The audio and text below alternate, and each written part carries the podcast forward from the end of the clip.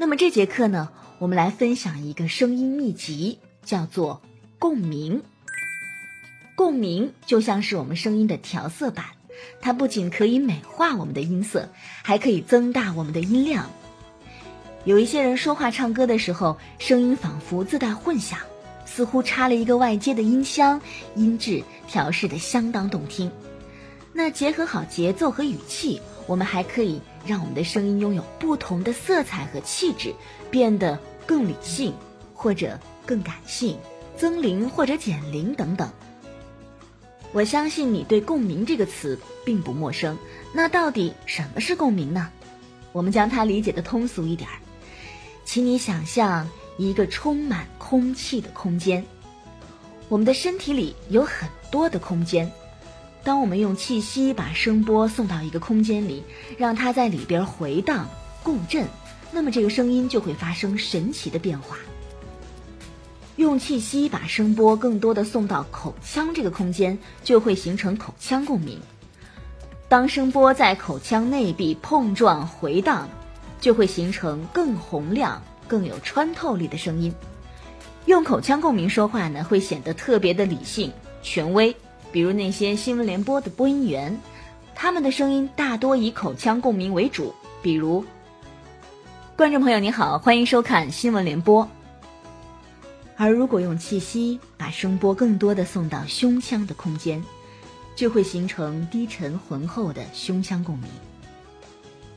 胸腔共鸣会显得非常的感性、真诚和暖心，比如很多夜间电台的主播呢，他们的声音胸腔共鸣的成分就会多一些。听众朋友你好，欢迎收听圆梦园，祝您今晚有一个好梦。而当我们把声波更多的送到鼻腔，就会显得更加的明亮，声音呢也会适当的减龄。那么和小朋友说话，这个声音就是一个很好的状态了。接下来呢，我们一起来感受这些共鸣。首先，我们来感受磁性的胸腔共鸣。不少女生都认为自己没有胸腔共鸣，其实不是这样的，只是说我们生活当中比较少打开这个低音喇叭。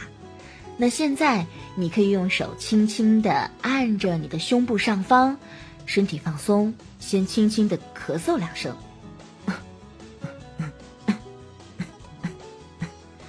体会气息达到胸腔的感觉，然后用较低的声音发出“哈，哈，哈，哈，哈，哈，哈，哈，哈，哈”，感觉把这个声音放进胸腔里，不要使劲儿，也不要用很大的音量，关键是你的胸腔和喉咙都要放松。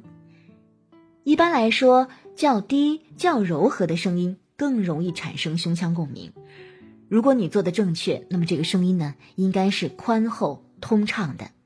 可以从高到低，从实到虚，体会哪一段声音在胸腔的震动最为强烈。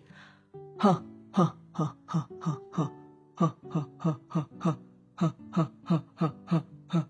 哼哼，哎，这里最强烈，那我就可以试一下，在这个位置多使用这样的共鸣，发出声音。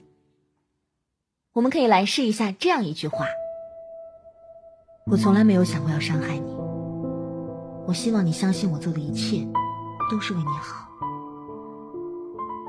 相较于明亮的声音来说，比如这样哈，我从来没有想过要伤害你。我希望你相信我做的一切都是为你好。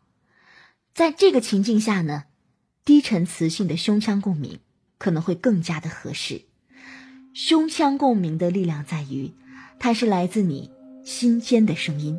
这个声音听起来成熟、稳重、真诚，能够产生一种难以抗拒的吸引力，使得人们倾向于相信你此刻流露出的感情。要注意使用胸腔共鸣的时候呢，我们的声音一定要自然。完整课程添加主页微信。